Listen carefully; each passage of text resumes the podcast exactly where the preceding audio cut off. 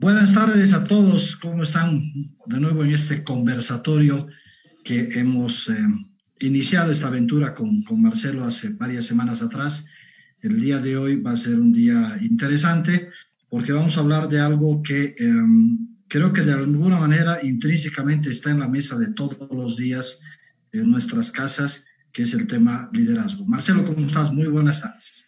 Bien, Gamal, muy buenas tardes. Sí, sí, efectivamente, creo que eh, este es un tema que siempre está vigente, siempre lo estamos invocando, siempre aparece en todas las aristas, en el colegio, en la casa, en el trabajo, siempre el tema de líderes, ¿no? ¿Quiénes son? ¿Qué demandamos de ellos? ¿Cómo pueden ser ustedes los próximos líderes? Así que bueno, hoy día vamos a conversar de eso. Eh, a ver, yo creo que, en estas circunstancias del COVID, eh, como nunca eh, se ha invocado al tema del, liderazgo, no solo en términos de los que eh, circunstancialmente les toca estar en las, en las presidencias, sino también han emergido otra serie de líderes en diferentes partes del, del mundo que han ido generando corrientes de opinión y que han ido generando además adhesiones a partir de, ciertas, eh, de ciertos movimientos. Pero si te parece, em, ¿podemos definir el liderazgo, eh, Marcelo? ¿Lo podemos encajar en una definición? ¿Lo podemos encajar en, podemos entrar a Wikipedia y buscar qué es, qué es liderazgo? A ver, yo te voy a contar algo que me ha pasado, eh, eh, porque ese no es un tema que de pronto tú llegas y dices, yo lo sé, ¿no? Yo lo he ido descubriendo de a poco, lo he ido, eh, y lo sigo haciendo, de hecho, todos los días es un ejercicio permanente, pero algo que he descubierto en la docencia precisamente es, en la universidad nos forman mucho sobre el liderazgo que tú tienes que tener en, el salón, ¿no? En, en el aula.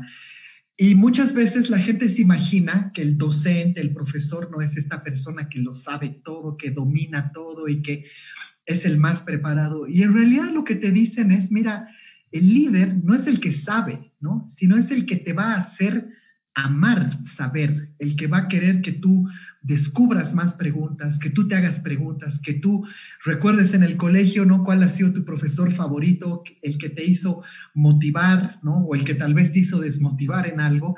Y en ese sentido, creo que aplicado, digamos, a la vida en general, creo que es el que es capaz de sacar lo mejor de ti, que en una situación de crisis, en una situación de conflicto, en la vida cotidiana, va a sacar lo mejor de ti, va a ver en ti algo que tal vez tú no ves y eso lo va a poner eh, como eh, talento para todos. Entonces, creo que los liderazgos de hoy no necesariamente están eh, acompañados por la política, sí tienen mucho que ver con la política, pero sí aparecen en la vida cotidiana, aparecen mucho en estos espacios pequeños.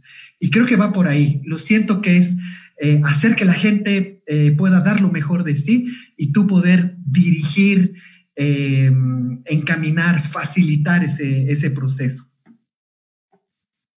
Ah, o sea, pero de alguna manera tenemos la, la, vieja tradición de que el liderazgo es quien dirige y quien te conduce hasta, a, a, cierto lugar. Es decir, eh, la, la, vieja imagen por lo menos es eh, una cabeza arriba y el resto de los, de los seguidores y, por lo menos conceptualmente, yo creo que a todos nos dicen liderazgo y entonces piensas a alguien arribita, ¿no ve? Y el resto de los, de los humanos abajo, digamos, o sea. Sí. ¿se, ¿se, da ese liderazgo hoy? Eh, ¿Tú crees que, porque además hay una confusión también entre eh, el jefe y el líder, ¿no? Es decir, ¿es necesariamente un jefe un líder? O, o, o viceversa, un líder es, es es un jefe. A ver, creo que ahí hay eh, etimológicamente dos conceptos distintos y evidentemente tienes toda la razón. Hemos históricamente partido por la idea de que este líder en realidad es quien va a dar las órdenes para acatarlas. Entonces, si tú lees históricamente el Imperio Romano, Julio César, en fin, Napoleón Bonaparte, los líderes que han conducido el mundo, de alguna manera han tenido una formación o han venido de una formación eh, militar, ¿no? Y eso se ha empezado a implementar eh, como prácticas en diferentes eh, esferas de la sociedad, mucho en la educación, mucho en, en la educación de la casa, por ejemplo, y por supuesto mucho en el trabajo. Entonces, creo que hemos pasado en el siglo XX procesos muy duros de liderazgos muy verticales, muy eh, difíciles de contradecir.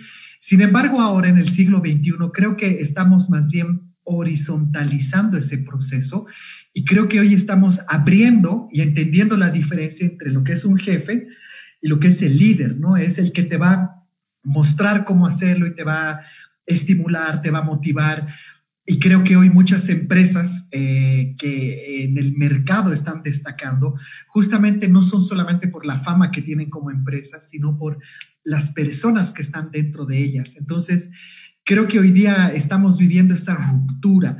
Todavía tenemos mucho, eh, mucho peso en los pies por esta cultura tradicional del jefe autoritario, pero hoy día hablar de liderazgos no necesariamente tiene que ver con obedecer órdenes directas, ¿no?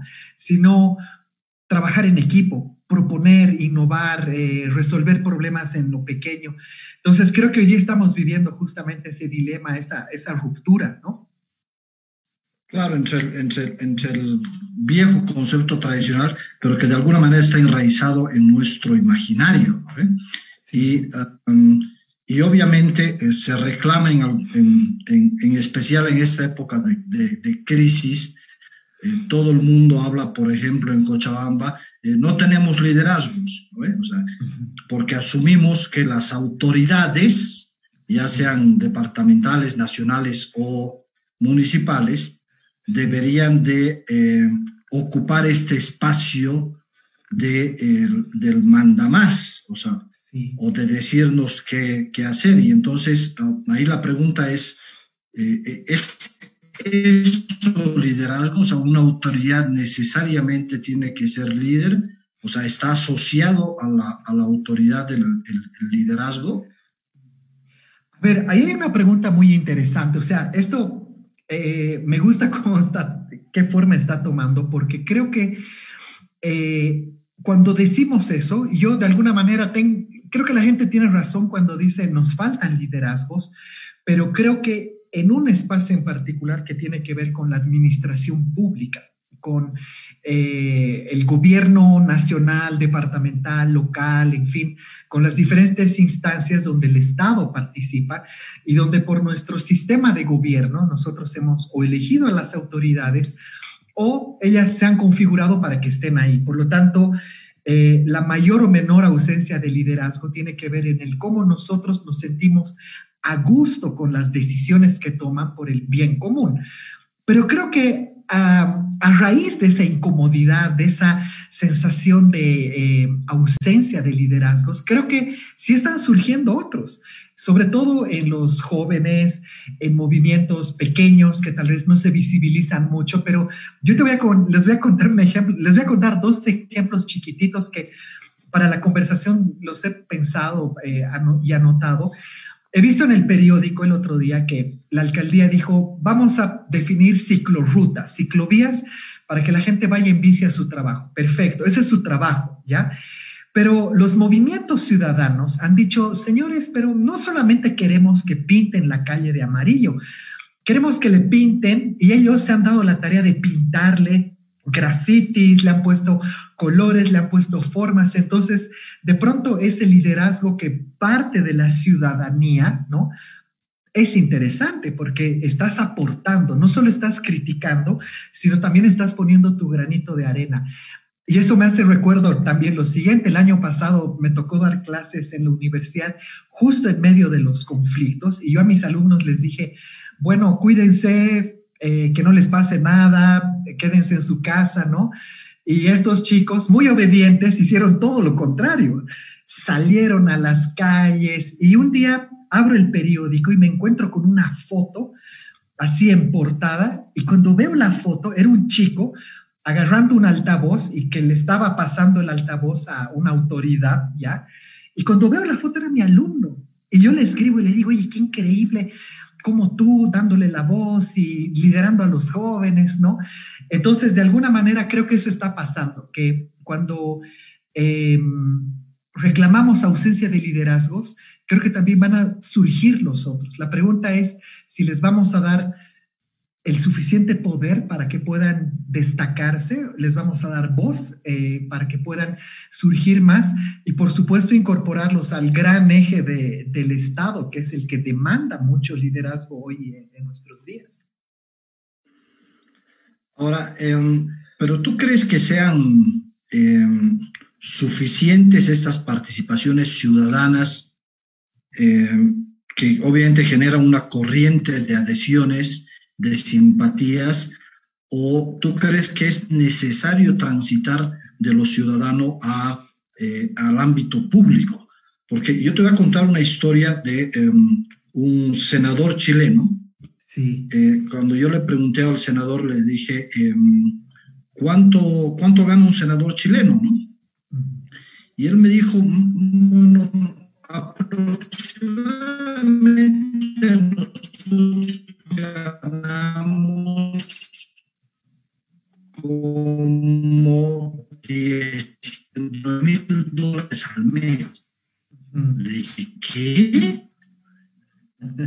Sí, me dijo, ganamos 19 mil dólares al mes, pero con eso tenemos que pagar a nuestra planta de asesores, que no siempre es la misma, porque dependiendo de los temas que nosotros vamos tratando, obviamente vamos eh, contratando y demás. Pero em, lo que pasa es que es muy médico, pero es mucho más importante pagarle bien a un político, porque las decisiones de un maestro impactan en 50 o 100 personas anualmente, pero las decisiones de un político impactan la vida de todos los ciudadanos.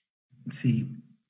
Entonces, me, me, me, encantó la, la, la, reflexión y lo que pasa es de que yo tengo la sensación, por lo menos, de que en Bolivia el que se dedica a la política, o sea, ya es mal visto de entrada y es un corrupto, un incapaz y, todos los adjetivos que tú le quieras poner, ¿no ves? Eh, porque pareciera que la política es el último recurso de las personas.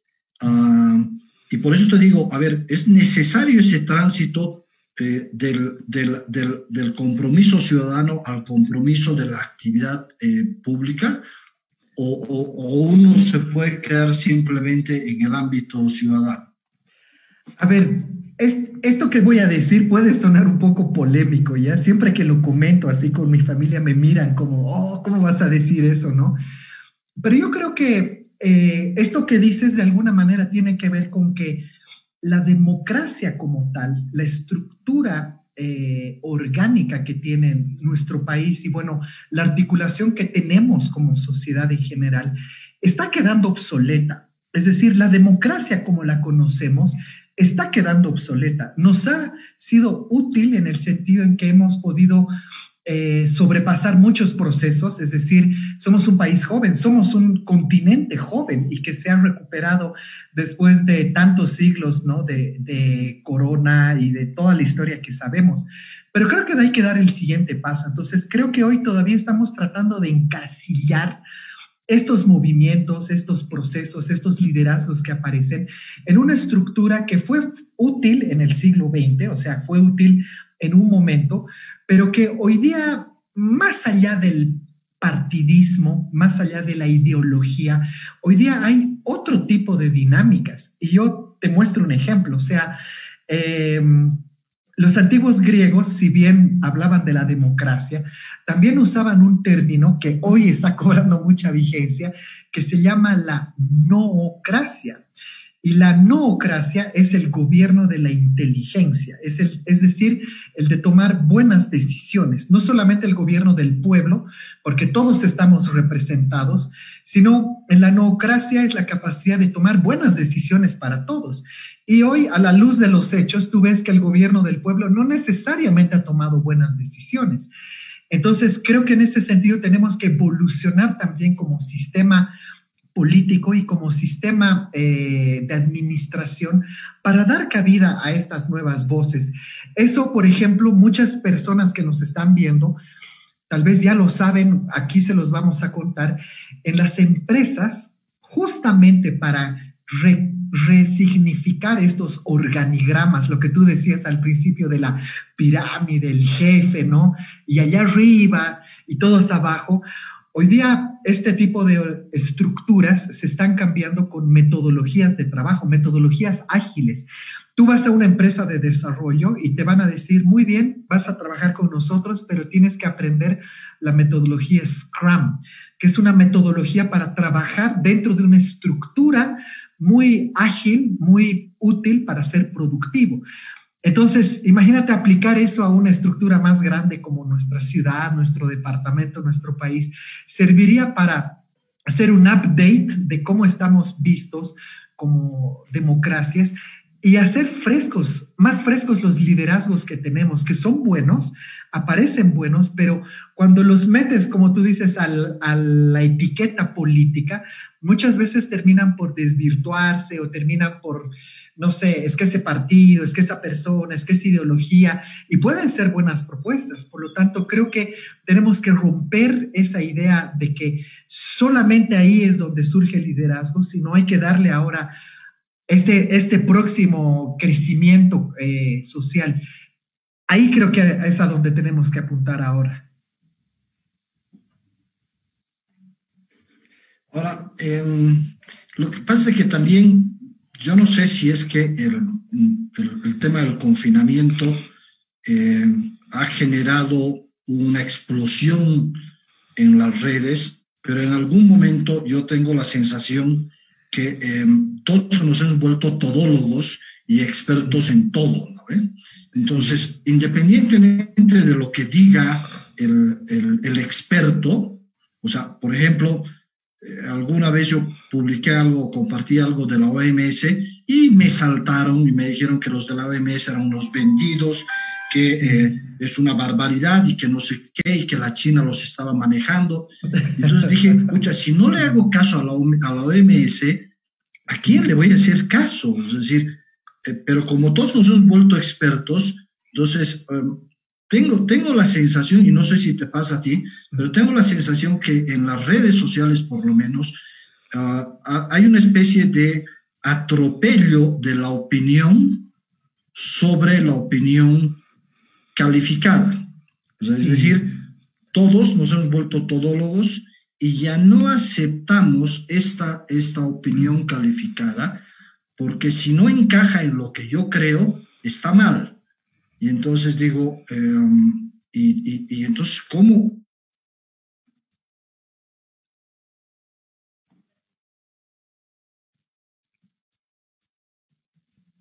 oh. Hola Gamal, creo que te has desconectado. Ahora sí te escucho.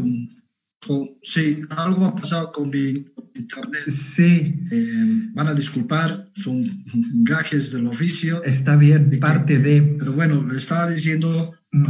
al, convertirnos, mm. al convertirnos en, al tener esta posibilidad de, de, explotar o de, o de compartir lo que nosotros pensamos, nos hemos vuelto una especie de todólogos y creo que eso también de alguna manera descalifica a los posibles liderazgos o a las opiniones eh, calificadas en diferentes ámbitos, no, no, no solamente en el médico, he usado el médico como ejemplo en estas circunstancias, pero, pero pareciera que en todos los ámbitos todos ya se han vuelto, con el tema de la ciclovía, todo el mundo ya sabe lo que se tiene que hacer, con, o sea, con Oh.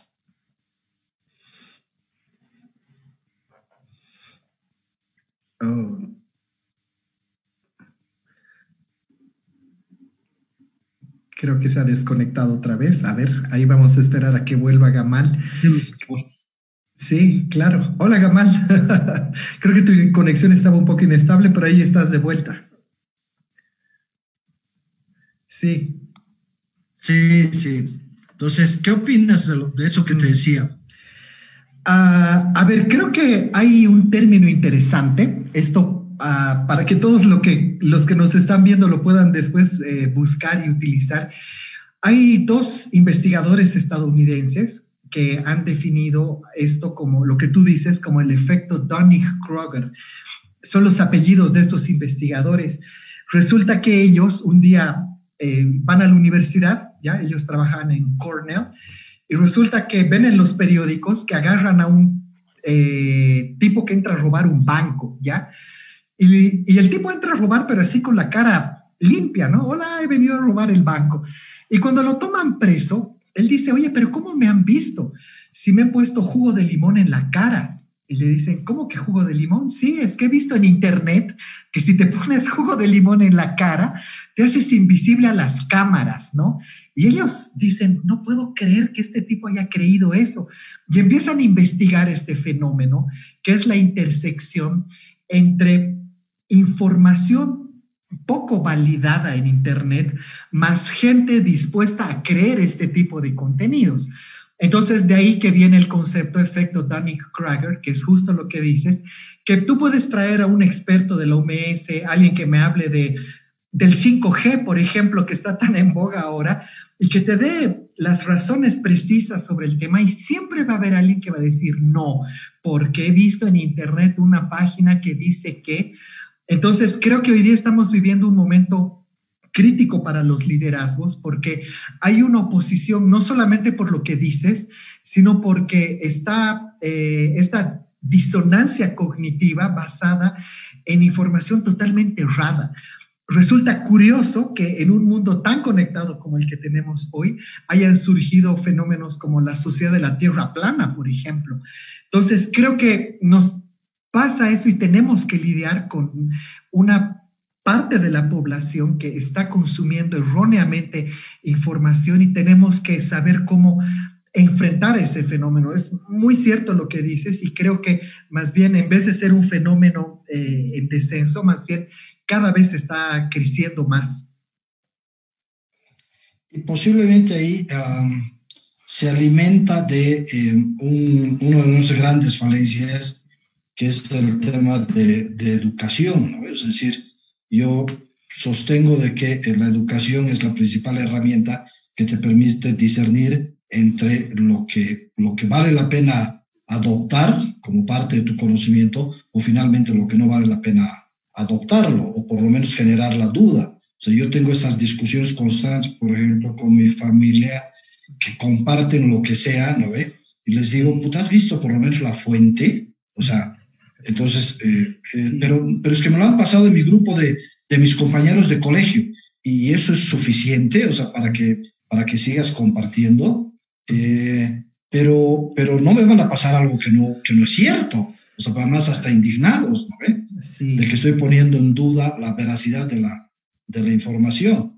Entonces, y, y, bueno, el, el problema es que yo tengo la sensación, no sé cuál sea la tuya, que la, la, ausencia de, estos, de, este, de esta formación en, en todo lado, porque no es un tema exclusivo de Bolivia, nos está llevando a, no voy a usar el término liderazgos, pero sí voy a usar el término autoridades muy verticales. Y nos están llevando a polarizar el mundo, es decir, ¿qué iba a pensar que un país como Estados Unidos iba a polarizar tanto ante la muerte de, eh, de una persona de color. O sea, eh, pero ahí hay un verticalismo de las autoridades nacionales o, por ejemplo, autoridades como el Brasil que dicen, eh, ¿qué me importa el coronavirus? O sea, yo igual salgan a la calle, no importa, lo que más importa es la economía y, lo votan a su ministro porque su ministro se atreve a contradecirlo al, al, al, presidente. Mm. Eh, entonces, em, estamos en una especie de caldo de cultivo para la emergencia de otro Hitler. Uh, fuertes declaraciones. Yo creo que hoy día a, a ver una tarea para la casa, para todos, eh, yo les sugiero ver en Netflix un documental que se llama Get Me Roger Stone, ¿ya? Roger Stone es el asesor político de Ronald Reagan, de eh, Donald Trump, ¿ya? Y básicamente este documental hace un seguimiento a su estilo de hacer política muy controversial. Y él dice, miren, yo no he venido aquí a darles la razón si estoy a favor o en contra de lo que dicen. Yo solamente quiero poner a mi candidato en la silla. ¿Y cómo lo hago? Justamente con lo que tú dices, yendo a los extremos. A la gente no le gusta que la contradigan. Por lo tanto, si yo te contradigo, si yo te presento eh, argumentos complicados, eh, te voy a enardecer tu punto de vista, te voy a enseguecer la razón y no vas a tomar decisiones eh, frías. Entonces, en este documental se muestra que él, por ejemplo, fue el, ideólogo de decir, oh, Barack Obama nació en África, ¿no? Porque ¿quién se llama Barack Obama en Estados Unidos? Y de pronto tú dices, no puedo creer que la gente crea eso y la gente creyó eso. Y una cosa llevó a la otra, entonces después vino el famoso escándalo de Cambridge Analytica, porque fue justamente a él al que se le ocurrió de poner anuncios en Facebook muy incendiarios, ¿no? Justamente apelando al tema del, de la raza, de la etnia, de la religión, de, en fin, todos los temas que nos complican hoy. Por lo tanto, creo que ese es un liderazgo negativo, es decir, estás eh, buscando lograr un objetivo político, o sea, hacerte del poder, pero de una forma poco, eh, poco válida. Y creo que lo que le está pasando hoy a Trump justamente pasa por eso. Y le está pasando al mundo entero. Entonces, creo que hoy eh, estamos demandando más bien otro tipo de, de decisiones. Y mira, les voy a contar una anécdota. Justamente cuando me, contaste del, eh, del, tema que queríamos hablar hoy día, el otro día leía una anécdota. Esto que les voy a contar es a medio camino entre historia y a medio camino entre eh, mito urbano, ¿ya? O sea, se los voy a dejar de tarea para que lo vean ustedes. Tú sabes que eh, César Borgia, el, el, famoso inspirador del príncipe, ¿no?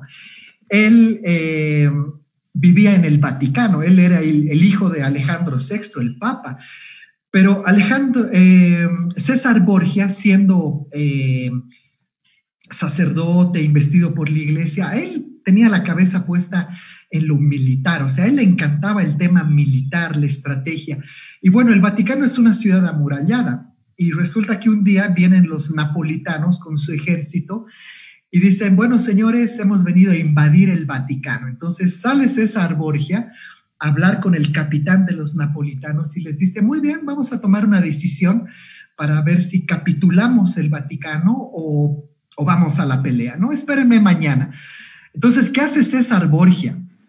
Entra al Vaticano y le dice a todos los eh, escultores que hacían vírgenes, ángeles, no sé, imágenes de Cristo, les dice, les dice, dejen de hacer lo que están haciendo y quiero que fabriquen cañones, pero cañones de yeso a gran velocidad. Y ellos le dicen, pero los cañones no son de yeso, no importa, hagan cañones de yeso. Entonces, al final del día, fabrican los cañones de yeso y al día siguiente, cuando se va a enfrentar ahora con este capitán napolitano, él les dice, cuando yo dé una orden, saquen los cañones de encima de las torres. Entonces se acerca al capitán napolitano y le dice, he pensado bien lo que me has dicho y tienes razón, tengo pocos hombres, ustedes son muchos, pero has cometido un error. Estás justo al alcance del tiro de mis cañones. Y cuando baja la mano, aparecen los cañones de yeso y le dice, así que bueno, tú decides ahora si quieres ser vencido por mis cañones o no. Entonces el capitán napolitano le dice, gracias, hasta luego. Y así, ¿no? Ahí no se derramó una gota de sangre y sin embargo la inteligencia de César Borgia logra salvar al Vaticano con este tipo de acciones. Entonces, creo que hoy día eh, necesitamos ese tipo de liderazgos que sepan solucionar problemas, crisis, pero no solamente incorporando su inteligencia, sino también pensando cómo lo que vayan a decidir va, a verse reflejado en muchas personas, que es el caso de Bolivia, que cualquier decisión que se tome hoy va a afectar la salud y la vida de muchas personas en nuestro país. Esa era la anécdota que les quería contar. Sí, me, has hecho recuerdo, digamos, si podríamos hablar de, de una versión actualizada de, de esa historia, eh, me gustaría usar de ejemplo esta película que se llama uh, Walk the Dog. Eh, no sé si No sé si te acuerdas de esa película. Claro, eh, que es con eh, Dustin Hoffman. ¿Cómo se llama? Con, Dustin, Hoffman y Robert De Niro. Robert De Niro, sí. Para los que no la han visto, se las dejamos de tarea, pero básicamente la idea es que um, estos son productores de cine que los contrata un político que estaba en decadencia, que estaba en, en campaña electoral, y que eh, inventan una guerra mediática, o sea, solamente con un spot, ¿no Y dicen nuestras tropas han sido atacadas y tenemos que ir a recuperar a un país que se llama, no me acuerdo, creo que Albania. sí, se inventan el, bueno, no, usan un país y, y, la gente les cree y lo hacen, lo hacen reelegir a su, pues, al, al que estaba en picada en, en, en, mm. en las encuestas. Entonces, en un caso salva un reinado, en este caso salva, salva la candidatura, digamos, pero lo, lo, lo peligroso de eso es cómo, cómo somos tan fáciles de manipular. O sea, a partir de, estas, de esta nueva teoría que se llama la posverdad, ¿no ve? Sí. Eh, ¿Cómo podemos apropiarnos de ciertas cosas y creer que lo que nos han dicho es una verdad, se convierte en nuestra verdad, más allá de que no sea el reflejo de la realidad. Y ojo con esta distinción. La verdad, tu verdad, mi verdad y la verdad de otros es totalmente diferente o puede ser totalmente diferente de lo que es la, la realidad. ¿no Y entonces lo que a mí me preocupa es, te digo, em, por ejemplo, en el tema de la, de la presidenta, más allá de una afinidad que yo tengo personal, eh, que, además es pública, eh, a mí me ha parecido muy, muy, muy duras las críticas que han hecho sobre ella en estas circunstancias tan difíciles que le ha tocado asumir a partir de un hecho de presunta corrupción que ella ha tomado ciertas acciones y eh, ha decidido alejar a, las personas que están en esto, pero a partir de ahí le han comenzado a dar con todo y con nada. O sea, si, si respira, que por qué respiró, de que si va, porque viaja, de que si no viaja, por qué no viaja. O sea, es decir, si hace, le, atacan y si no hace, la atacan también. Entonces, digo, eh, o sea, ¿hasta dónde, hasta dónde eh, este tipo de experiencias van a, van a incentivar a alguien a tomar la posta de los liderazgos porque vuelvo a insistir, es decir, el, liderazgo eh, en tu comunidad es, es, importante, el liderazgo en tu colegio es importante, en la universidad es importante, pero el liderazgo de un país es más importante porque afecta la decisión de esas personas sobre la vida de todos nosotros. Entonces, y si encima tenemos esta idea de que la política es mala y es corrupta y es y es no sé qué más, ¿no ve? Mm. Entonces, ¿quién, quién, quién se va a animar a conducir los designios de un, de un país? O sea, ya no de una empresa, ya no de, tu familia, sino del país. Haces una muy buena pregunta. Yo creo que hay una ausencia, y esto lo he visto, ah, lo he visto de cerca en, en, muchas personas que están también eh, detrás de estos liderazgos. Tal vez hay una ausencia de formación en el entendimiento de qué es el liderazgo político. Evidentemente, el liderazgo como tal es una eh, actitud que te permite liderar el barco, ¿no? De poder guiar a los remeros y tú decirles, es por aquí donde tenemos que ir. Pero creo que hoy eh, hay que entender cuáles son los eh, elementos que articulan la política del siglo XXI. Evidentemente contaba hace un rato de César Borgia y obviamente el libro de Nicolás Maquiavelo es siempre vigente. Ah, ahí se nos ha ido Gamal, a ver, vamos a esperar a que vuelva. Pero mientras tanto yo les voy contando.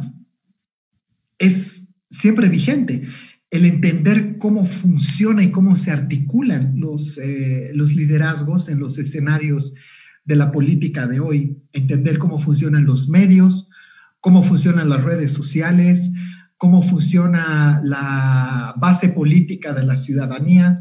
Eh, así que, a ver, vamos a esperar a que vuelva Gamal. Aquí estás. de vuelta.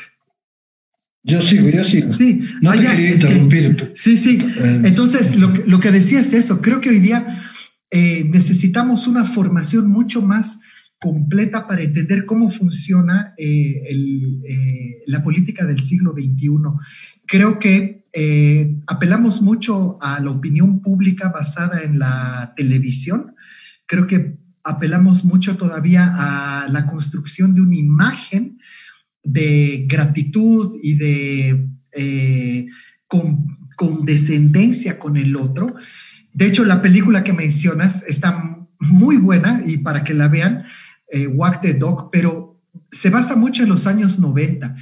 Y creo que hoy día, ahora en pleno siglo XX, eh, en el pleno año 2020 del siglo XXI, creo que hay otros escenarios. Y, y en ese sentido, algo fundamental eh, en la política de hoy es algo que se llama el social listening, que es la escucha activa de los medios digitales. Hoy día eh, no solamente es lee lo que yo digo, sino es voy a escuchar lo que tú dices, qué propuesta tienes que hacerme. Entonces, esta capacidad de articular, no solamente con lo que dices, digamos, de el presidente, la presidenta, los ministros, en fin, las autoridades, sino en general, cómo articular eh, validez, legitimidad política de tus decisiones, pero a partir de la base.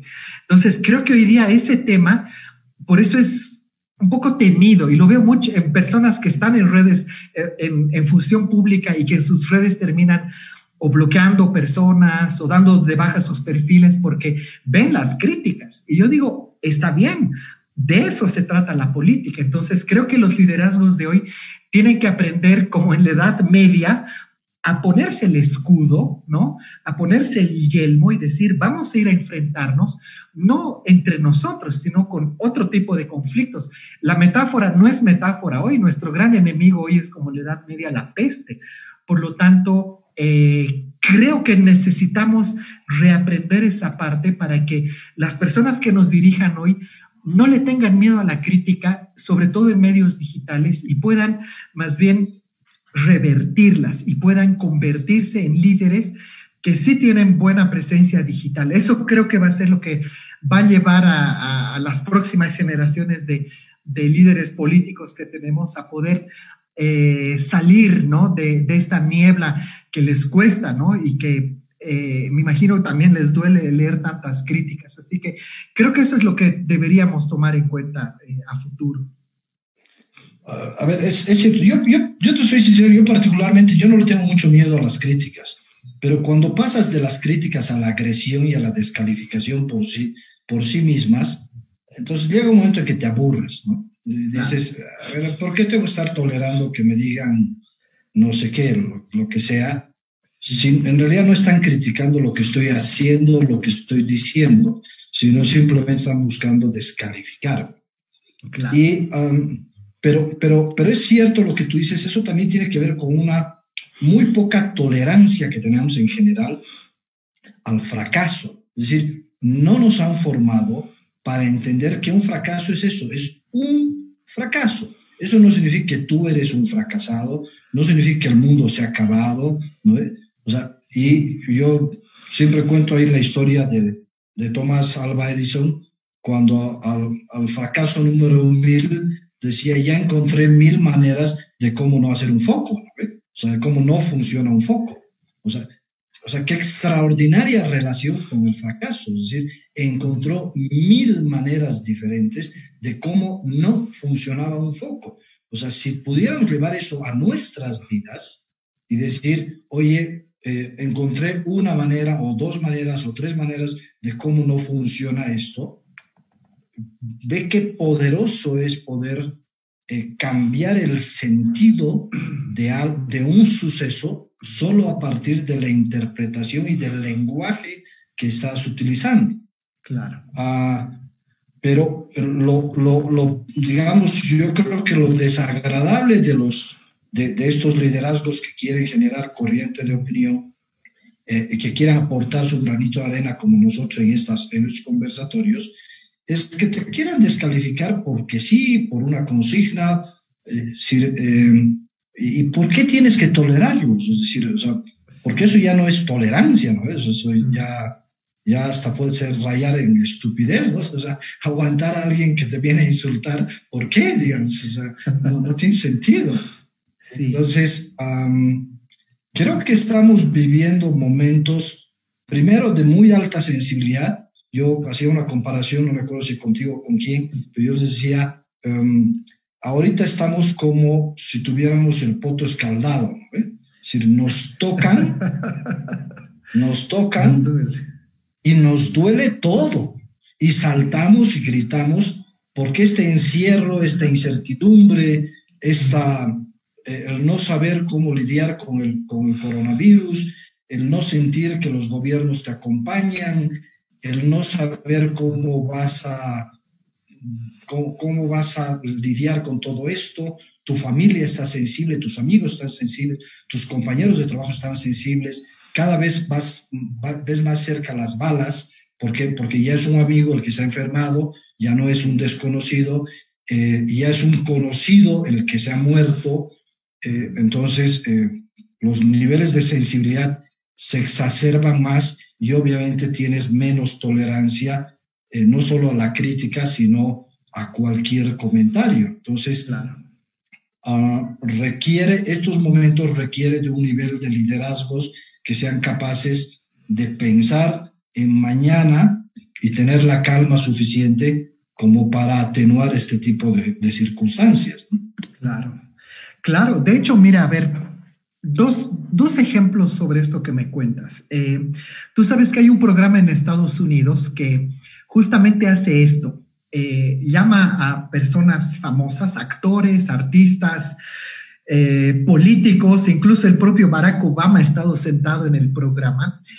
Y este programa se da la tarea de buscar los tweets más duros que han escrito contra ti, ¿ya? Contra Gamal, contra Marcelo, contra quien sea, ¿ya? Entonces te sientan en el programa y te pasan un teléfono y tú los tienes que leer en vivo en el programa.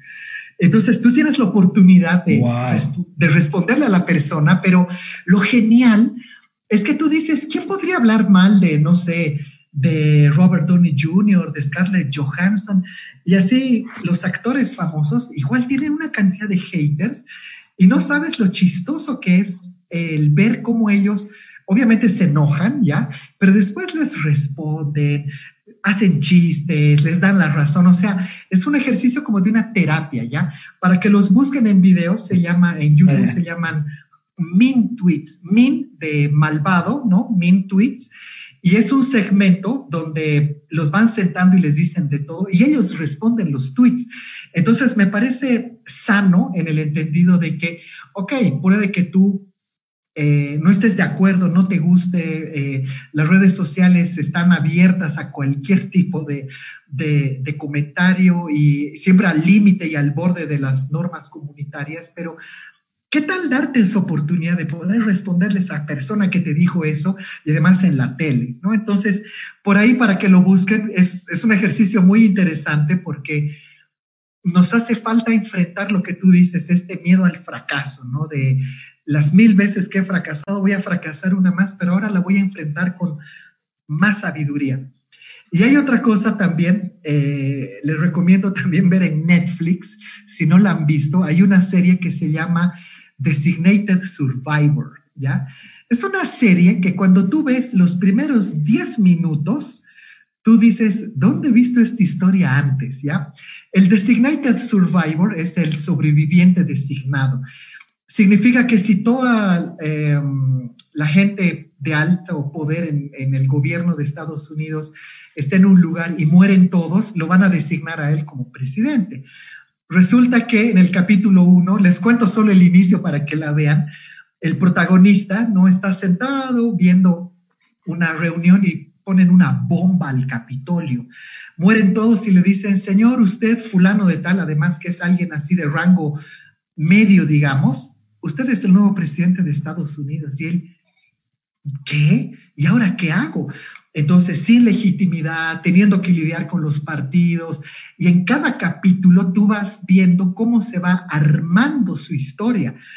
Entonces, creo que la historia de Bolivia en estos últimos seis meses es muy parecida a esta serie. Entonces, yo les recomiendo que la vean porque tiene que ver justamente con este liderazgo de alguien que no quiso el cargo, le tocó estar ahí, pero ahora tiene que tomar decisiones fuertes. Entonces, creo que es una lección interesante para que puedan ver eh, en una serie lo que eventualmente puede suceder en la vida real. Así que Creo que nos quedan desafíos todavía de aquí adelante, por lo menos hasta las futuras elecciones. Bueno, a ver, a ver cuándo podemos tener las, las futuras elecciones y ojalá que se tome, se tome una decisión racional más allá de las pasiones que, que, esto, que esto despierta. Y esta vuelta es el tema del, del liderazgo. ¿no? Así que bueno, em, como tú dices, creo que nos, nos quedan retos muy, muy, muy complicados.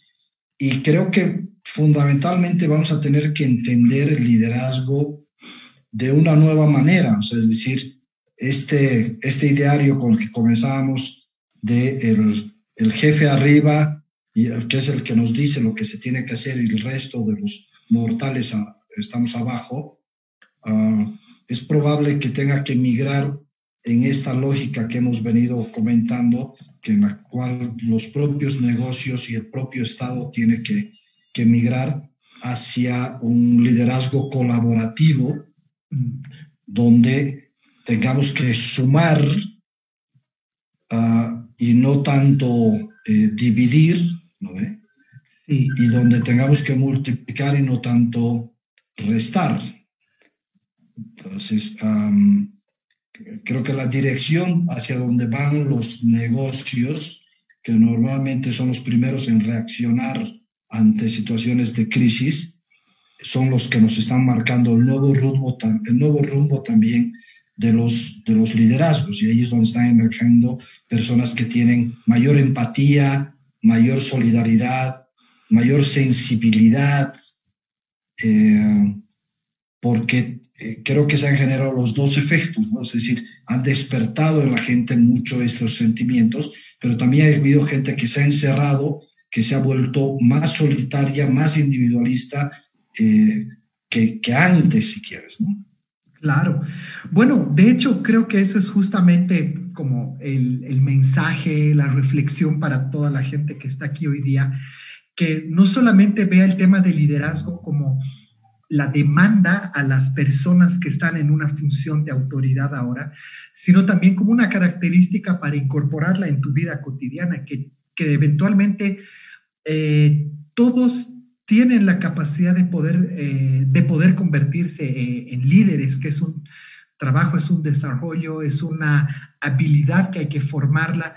Y creo que hoy día muchas instituciones están trabajando en ello, están formando nuevos líderes sobre todo creo que las universidades están entendiendo ese, ese rol y, me parece importante ver que hoy día no solamente la opinión pública se está formando a través de los medios y de las personas que participan activamente en los medios, sino también en las microcomunidades. Y ahí es donde las redes sociales tienen mucho poder, tienen mucha influencia, donde tú ves gente que probablemente ni tú ni yo las conocemos, pero que son líderes en sus comunidades, son eh, personas que están inspirando el cambio en, pequeños lugares.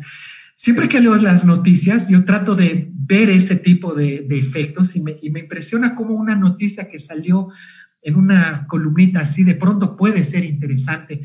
Dos ejemplos, este profesor de Chuquisaca que iba a dar clases con sus... Eh, en bicicleta. Eh, claro, este, este, eh, este es en Chuquisaca que iba caminando. Tú sabes que una ah. empresa en La Paz dijo, oye, le compraremos una moto. ¿Cuánto cuesta una moto? Calculadora, hablaron con la empresa y dijeron, cuesta tanto. Han hecho una rifa, o sea, una colecta, y en tres horas han juntado la plata para comprarle la moto a este profesor. Y hoy día, justamente la noticia que tú dices, aquí en Aikile, un profesor que va con su bicicleta a dar clases a sus alumnos, pero los ricos en su bici, la pizarra, y dices, pero qué genialidad. Entonces creo que esas luces son las que nos están ayudando a, a ir de un día para el otro, gente que nos está ayudando a, dar el siguiente paso. A mí me inspira mucho eso. Yo no los conozco, la verdad, pero Creo que en pequeño son ejemplos de líderes que no se están conformando con decir, ah, es que el ministerio no me da, ah, es que mi jefe no me dijo, es que en mi trabajo yo no hago eso, ¿no? Sino que salen de su zona de confort y están haciendo algo. Entonces, lo que tú dices, ¿no? Ser propositivo, colaborativo, creo que es algo importante en el liderazgo de hoy.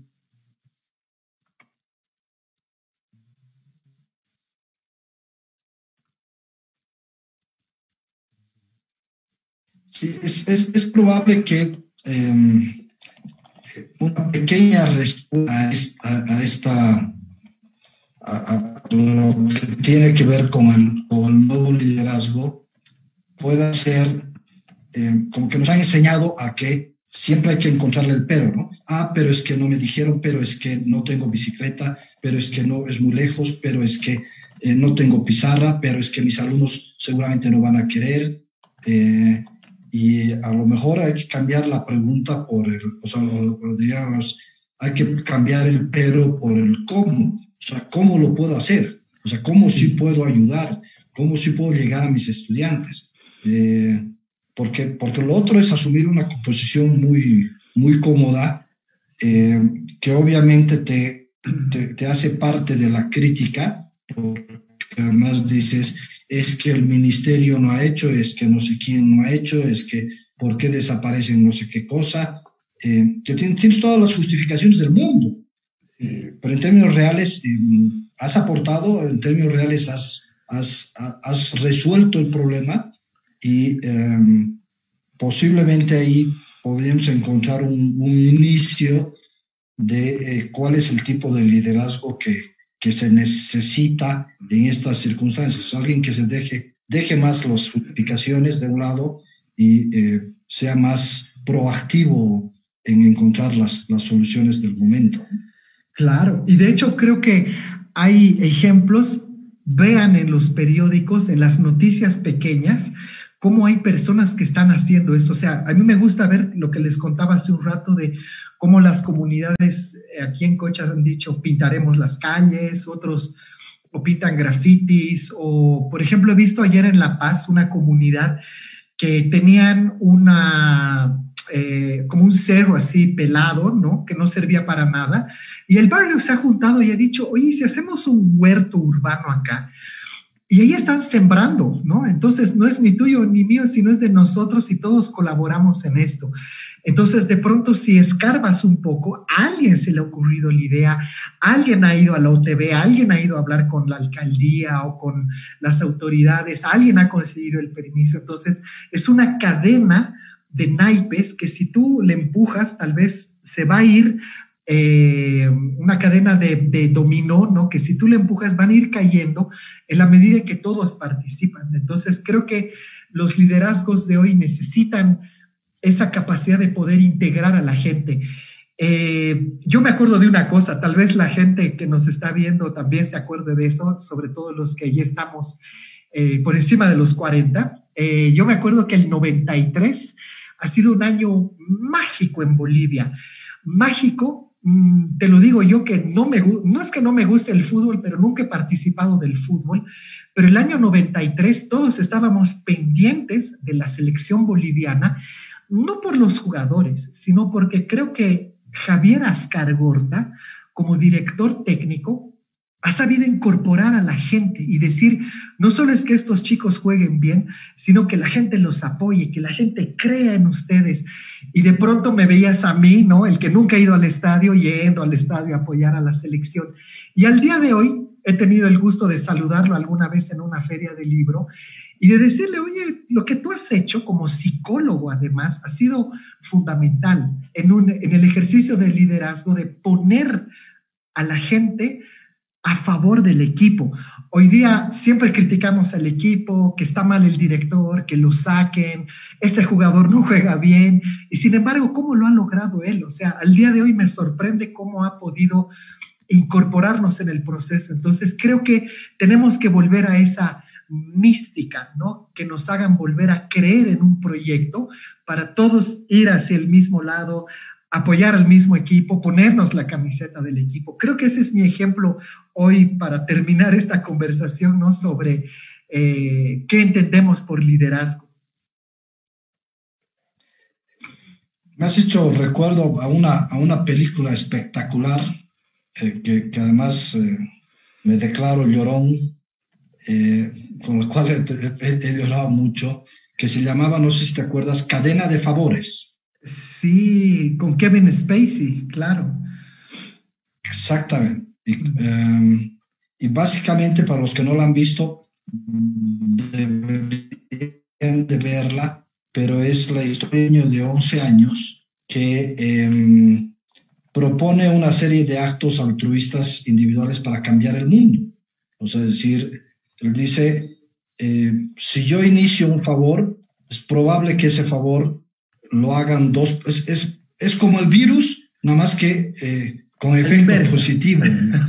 Es decir, a la inversa, podemos generar a partir de, de, de, un, de, un, favor, poder generar toda una cadena de favores y, y, eso puede cambiar el mundo. Y a lo mejor, y a lo mejor es lo que estamos necesitando, o sea, lo que necesitamos es, es estos liderazgos que te inspiran, que más que tocarte la cabeza, te toquen el, el corazón, que te muevan a la, a la, acción y que dejes un poco la, la, crítica de la cabeza y que más bien la traduzcas en qué, cómo puedo hacer yo para mejorar las cosas más allá de las autoridades eh, que circunstancialmente eh, nos toca.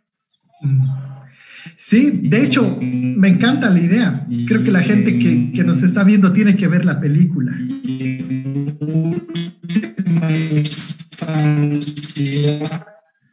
también entender sí, también, o sea, te toca. O sea, y si un niño, porque además es una historia verídica, o sea, no, no, no, no es una película inventada, digamos, ¿no? Entonces, eh, creo que uno de los temas que, que, nos, que, que debemos entender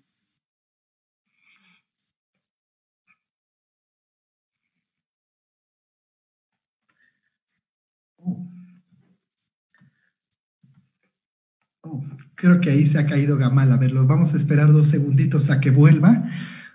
Ahí estás de vuelta, Gamal. Ya volví. Sí, adelante, sí, sí, sí, te ha estábamos sido bastante inestable la conexión. Sí, está bien, pero es parte inestable de la conexión. Em, lo que necesitamos es, necesitamos casos que nos inspiren, que nos toquen el corazón, que nos quiten un poco del, del mundo que tenemos en la cabeza, comencemos a actuar más desde, desde, desde el corazón, que nos dejemos de preocupar un poco más de lo que hace el, vecino y preocuparnos más de qué manera nosotros podemos contribuir al, al, a, a, cambiar el mundo. Sí.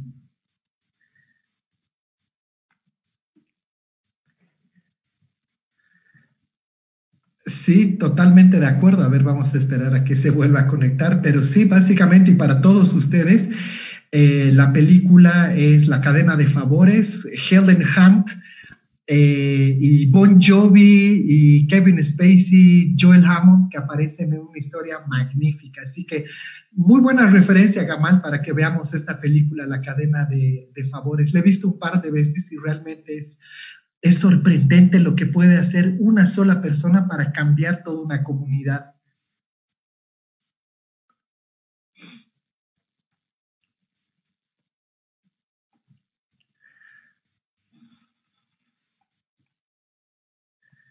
Bueno, a ver, lo vamos a esperar para despedirnos y para que se vayan anotando esta, esta película.